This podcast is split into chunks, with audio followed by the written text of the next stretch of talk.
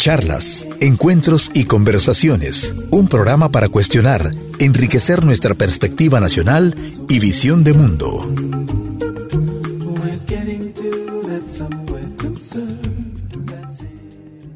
Hoy tengo el agrado de compartir con nuestra abogada laboral, eh, la licenciada Carolina Morán, una abogada muy versátil porque sabe de temas de radio, también ha estudiado música en el CENAR y es muy conocida en la escena nacional por su amplia experiencia, pero también eh, frecuentemente la llaman para dar ponencias a nivel internacional. Bienvenida, licenciada. Muchas gracias por la entrevista, doña Eli. Para mí es un gusto estar con ustedes en esta casa, que me siento como muy, muy acogida, con una bienvenida de parte de ustedes. Muchas gracias por la invitación. Es un placer. Igualmente, Primero, es bueno, a partir de nuestra experiencia de ser la abogada laboral de un grupo radial. Entonces usted ha tenido que armonizar mucho de lo que es la ley laboral a las condiciones muy particulares de este gremio y especialmente de nosotros, eh, emisoras dedicadas a los niños, a la música clásica, a la cultura. Entonces usted en muchas instancias ha armonizado nuestro quehacer con la ley laboral. Sí, lo que pasa es de que cada empresa tiene su forma y su estructura y sus ejes de, de acción para poderlos desarrollar. Entonces, lo que ha pasado con este grupo radial que tiene fama y como sabemos es histórico, ¿verdad? Somos, tienen ustedes la, la única radio para niños e incluso la radio clásica del país, que son eh, eh, segmentos especiales que no cualquier radio los aborda. Entonces, el poder desarrollar una asesoría estratégica es la que nosotros como firma nos ha empujado a poder eh, aprender de ustedes para poder adaptar la normativa laboral empresarial al, al gremio que ustedes desarrollan. No es lo mismo una radio en la que está su segmentación enfocada solo a, personas adultas, a, alguna, a una radio que tiene también su segmentación a menores, que también lo que se debe de llevar, pautar y todo, debe tener una atención especial. Entonces, para nosotros eh, como firma y para su servidora es, ha sido un reto el ir aprendiendo y poder enfocarnos y poder ayudarlos, asesorarlos con una asesoría oportuna, idónea, de acuerdo al gremio, al giro y todo lo que se desarrolla aquí en la radio. Eso me lleva al tema un tema que usted ha insistido mucho con nosotros, que es el tema de la gobernancia interna, porque, por ejemplo, en una radio para niños está la lepina, aunque eso no está exactamente en el código de trabajo, pero sí se sabe, por ejemplo, que es una falta grave, eh, una expresión que no sea adecuada para un niño o una niña, etcétera, ¿verdad? Y que eso puede implicar pues una consecuencia que estamos violando la ley lepina. Entonces, eh, ¿cómo se puede manejar una situación así a través de la gobernanza interna? Eh, ¿Qué es lo que dicta la ley laboral? Sí, fíjese, Niaeli, que la normativa laboral, no obstante, cuando hablamos de normativa, no solo es el código de trabajo el que se aplica. Para una empresa, cuando nosotros damos la asesoría eh, eh, empresarial, va abarcándose toda aquella normativa que invoque aquellas obligaciones para la empresa. Ejemplo, nosotros tenemos convenios internacionales ratificados, convenios de la Organización Internacional del Trabajo, que una vez son ratificados se vuelven ley de la República. Empezando desde ahí, tenemos los convenios, tenemos la Constitución de la República, tenemos el Código de Trabajo, tenemos la Ley de Organización y Funciones del Sector Trabajo y Previsión Social, que es la Ley Orgánica del Ministerio, tenemos la Ley General de Prevención de Riesgos en los Centros de Trabajo y así una serie de normativas que se tiende a aplicar. Por ejemplo, el caso de la lepina. La lepina establece, como su nombre sabemos que es la ley de protección a la niñez y a la adolescencia, establece un apartado especial para los menores trabajadores pero también esos menores que a veces nosotros los tenemos en cabina haciendo alguna práctica, haciendo alguna interacción, nosotros como abogados debemos de ver que estos menores se cumplan o se adapten a las normativas y evitar cualquier contingencia para la empresa. De ahí tenemos el tema laboral como un trabajador común, aquellos derechos, aquellas obligaciones, porque a veces los trabajadores exigen un derecho, pero no se les olvida que su calidad de trabajador va inmerso a aquellas obligaciones de prestar el servicio para la empresa. Entonces, ese servicio que presta el trabajador debe ir en torno a cumplimiento de normas laborales, eh, toda la normativa, el andamiaje de normativa laboral que tenemos en el país y además, cuando hablamos de esa estructura interna, de la gobernanza interna, tiene que apegarse a las políticas internas de la empresa, a las directrices que la empresa le da, para que así poder eh, cumplir eh, con, a cabalidad con el rol que tiene como trabajador. Bueno, y eso nos lleva también al siguiente tema, el tema internacional. La llaman eh, a muchas ponencias, yo sé, bueno, a Sudamérica, Estados Unidos, ¿Cómo es, relevante una abogada de la República de El Salvador en las leyes de otros países? Fíjense que es una gran experiencia. Su servidora, doña Eli, ha tenido la bendición, ¿verdad?, de poder participar activamente en temas académicos a nivel internacional. Ya tengo un promedio de 15 años de andar en estos temas académicos. Hoy en día, por el tiempo que yo he estado y, y el servicio que he brindado, yo estoy como presidenta de la Asociación Centroamericana y del Caribe de Derecho del Trabajo y la Seguridad Social y también eh, me nombraron en, Bolivia el, año antepasado como primera vicepresidenta de la Asociación Iberoamericana de Derecho del Trabajo y la Seguridad Social. Entonces eso me ha permitido el poder servir desde otro escenario, no solo a El Salvador en mi conocimiento del mundo del derecho laboral, sino que también desde eh, el mundo internacional, todo el tema iberoamericano, acompañando las asociaciones, su servidora por el cargo que tengo, eh, me toca que eh, organizar ciertos eventos y entre esos eh, por el mes de la mujer, un evento por el Día Internacional de la Mujer, organizamos un evento y también organizamos otro en el mismo mes al finalizar el mes. Entonces, así me toca cómo presentarme a nivel internacional y apoyar a la academia en el mundo del derecho del trabajo y la seguridad social. Su servidora recientemente estuvo participando brindando una ponencia sobre las mujeres en la política. Ese rol que tenemos a nivel internacional cómo está la mujer en el actuar político, el espacio que la mujer va ganando, ese 50-50 que debemos de propiciar todas para que podamos llegar a tener eh, esa participación activa como mujeres en el mundo, no solo en el mundo del trabajo, sino que en todas las esferas. Entonces eh, yo me dirigí esa ponencia específicamente a la política, eh, en el marco también que acordemos que estamos nosotros en un escenario político aquí a nivel local. Entonces, eh, esa es mi participación en el mundo académico y me encanta el derecho del trabajo. Como usted sabe, doña Eli, tenemos ya años trabajando con ustedes y me encanta andar en estos temas porque siempre nos mantenemos activos y siempre estamos aprendiendo. Recientemente también eh, estas empresas radiales han estado participando en el programa del Ministerio de Economía eh, acerca de EPIME que nos están llevando hacia digitalización con el apoyo de también de AIDE y de Impact Hub. Y entonces nos han tocado muchos temas eh, que tienen que ver con el EPIME. Eh, bueno, el tema de cómo funciona la economía, las leyes, los derechos de autor, hacienda, etcétera. Pero me llama la atención también el tema laboral el tema laboral que de afuera nosotros podamos ofrecer servicios, ¿verdad? Nuestros jóvenes haciendo teletrabajo para compañías de, todo el mundo y a veces es, un trabajo 24/7. ¿Qué leyes laborales van a proteger a, esta, a estos jóvenes o a estas personas que prestan su servicio desde El Salvador para compañías extranjeras? Fíjese, doña Eli, que el mundo del derecho laboral, bueno, una características que tiene el derecho del trabajo es que eh, se encuentra siempre en constante evolución. O sea, el mundo del trabajo está evolucionando y la pandemia por COVID-19 hizo que evolucionara a pasos agigantados.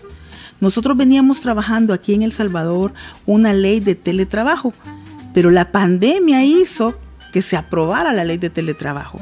Y el teletrabajo ya se estaba realizando en El Salvador antes de que entrara en vigencia la ley.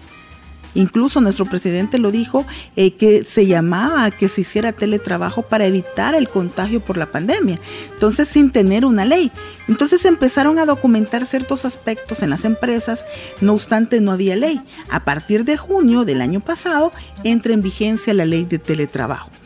¿Qué pasa con la ley de teletrabajo? La ley es de aplicación local, pero como el mundo del trabajo ha evolucionado tanto, todos aquellos que no hacían trabajo desde su celular o no, estábamos acostumbrados a hacer una videoconferencia o a llamarnos vía cualquier plataforma, llámese Skype, Zoom, Meet o la que fuese, tuvimos que adaptarnos y la pandemia nos obligó a hacer trabajo desde casa home office o teletrabajo, como le llamemos, es parte de la evolución que tuvo el mundo del trabajo. Entonces, a nivel local, cuando nosotros prestamos el servicio, es fácil saber quién es el empleador, no obstante, yo esté en mi casa, hay un contrato de trabajo, hay una prestación de servicios y una de las características también de la relación de trabajo es la subordinación. Esa subordinación significa que yo eh, tengo, eh, alguien me da órdenes, yo cumplo un horario, entonces, desde que se comprueba la subordinación, se comprueba la relación de trabajo. Aunque yo no tenga un contrato firmado, pero la empresa X a mí me deposita el 15 y el 30 de cada mes. Existe una presunción legal a favor del trabajador. Entonces, a nivel local no hay problema. Pero como el mundo del trabajo ha hecho que nos globalicemos, o sea, a nivel mundial, ya perfectamente yo puedo prestarle el servicio a una empresa que esté en Australia y yo estoy en El Salvador o incluso ellos me contratan como trabajador en El Salvador, pero yo me puedo ir de viaje. Yo puedo andar en Europa, puedo andar en Sudamérica, puedo andar en Costa Rica, en cualquier país del mundo, y yo puedo seguir laborando para esa empresa australiana. Y eso ha permitido la pandemia que se abra el mundo a estas situaciones. Pero a la hora de documentar si tenemos o no una relación laboral, perfectamente podemos decir de que hay una relación laboral con la empresa X de Australia. Pero como esta no es una empresa domiciliada en El Salvador, o sea, no tiene una sucursal en El Salvador, no tiene una estructura en El Salvador, difícilmente ante una contingencia yo voy a poder demandar alguna situación que no se me cumpla como trabajador o trabajadora. Entonces, es, son de las situaciones que hoy en día todavía eh, no se puede comprobar porque no voy a poder demandar a una empresa en Australia. Cuando mi tribunal primero me va a pedir el domicilio, el lugar donde va a ponerse la notificación de que se ha entablado una demanda. Todavía no se permite el hecho de que, o sea, me contrató la empresa X y a través de un consulado yo lo pudiese hacer. Eso no lo regula nuestra normativa. Esperaríamos que en un futuro hacia eso vamos a ir en el que perfectamente a través de un consulado se pudiese, estoy hablando en voz alta como decimos, ¿verdad? Y se pudiese que el consulado va a tener registradas las empresas que pueden contratar mano de obra salvadoreña y que desde allá se pueda dar la relación laboral. Pero habría que ver que la normativa de nuestros países avance, habría que ver de qué manera se puede respaldar para efecto de evitar también abusos para con los y las trabajadoras. O evitar también que un trabajador o trabajadora haga mal uso de una marca que es lo más sagrado también para una empresa. Porque ahora no solo es el hecho de eh, que se diga una situación en contra de una empresa. Antes cuando a ti te pasaba algo en una empresa o un mal servicio que te daban, tú decías, te quejabas, sí, la empresa tal, pero hasta ahí, hasta ahí quedaba. Ahora en día las redes sociales ponen a las empresas, a las personas, a los gobiernos, a todos nos ponen una vitrina y perfectamente ante una mala atención, una mala situación, se puede poner una queja. Claro, también hay una ley que protege, ¿verdad? Eh, eh, que hay unos delitos eh, informáticos que también no se puede prestar a un abuso, porque todo debe tener un respaldo. No tampoco va a difamar a una empresa por difamar, porque el nombre de una empresa es lo más sagrado. Pero sí, este mundo, la, el COVID-19 ha transformado la forma de hacer relaciones laborales pero lo he transformado de tal forma que también puede haber un riesgo. Ahora bien, usted me decía el tema del horario del trabajo. Eh, una persona, a veces nosotros lo podemos vivir, tenemos nuestro, nuestro celular, terminamos de laborar, cerramos nuestra computadora si estamos haciendo home office, pero de repente cae en el grupo del WhatsApp una indicación para todos. O mi jefe me está escribiendo. Son las 10 de la noche y yo estoy contestando el WhatsApp. Todavía es parte de seguir laborando. Entonces, a nivel mundial se está hablando ya de lo que es el derecho a la desconexión laboral. Y la desconexión laboral significa en que yo tengo ese derecho de poder dedicarme a mi vida privada, a mi vida personal y familiar y poder balancearla. Incluso hay un convenio de la Organización Internacional del Trabajo en torno a eso, el poder balancear mi vida personal con el trabajo poderme dedicar a mis actividades. Entonces, hoy en día hay países que ya están aprobando ley de desconexión, la ley de la desconexión o la desconexión laboral, que permite ese descanso. Ahora bien, ¿qué pasa en El Salvador? O en la mayoría de los países, porque son contaditos los países que tienen una ley de desconexión laboral. ¿Qué es lo que pasa? El hecho de que no haya una ley no significa que yo como trabajador o trabajadora no me pueda desconectar de mis labores. Claro que me puedo desconectar está la ley de teletrabajo que se debe aplicar y en la misma ley de teletrabajo se establece que se, en lo aquello que no está regulado en la ley se va a aplicar todo lo que esté determinado en la demás normativa. El Código de Trabajo establece, al igual que nuestra constitución, y es de las pocas constituciones de Iberoamérica que desarrolla un apartado laboral, y establece desde la constitución el máximo de horas laborales y nos dice que la jornada efectiva diurna no puede exceder de 8 horas, ni la nocturna de 7. Y la semana laboral no puede exceder de 44 ni para la nocturnidad de 39. Nos lo dice claro.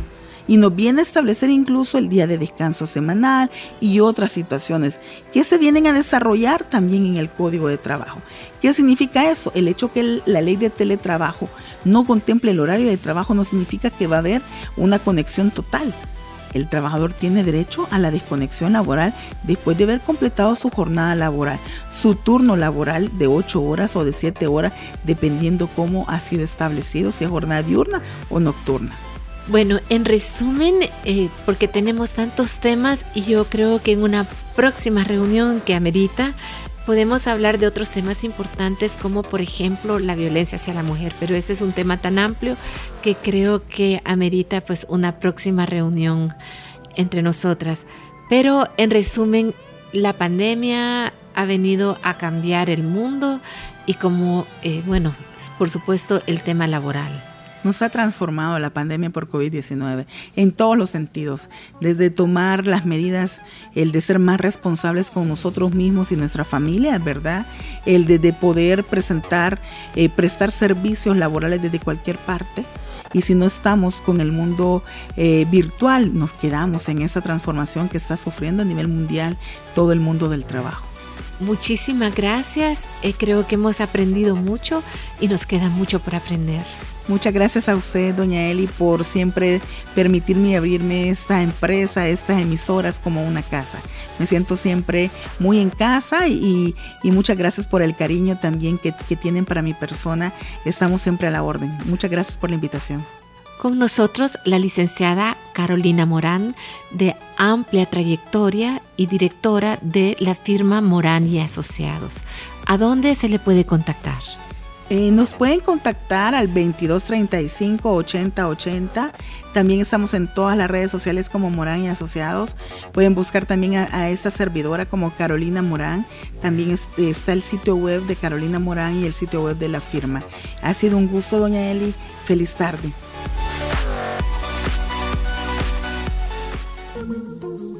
Charlas, encuentros y conversaciones. Un programa para cuestionar, enriquecer nuestra perspectiva nacional y visión de mundo.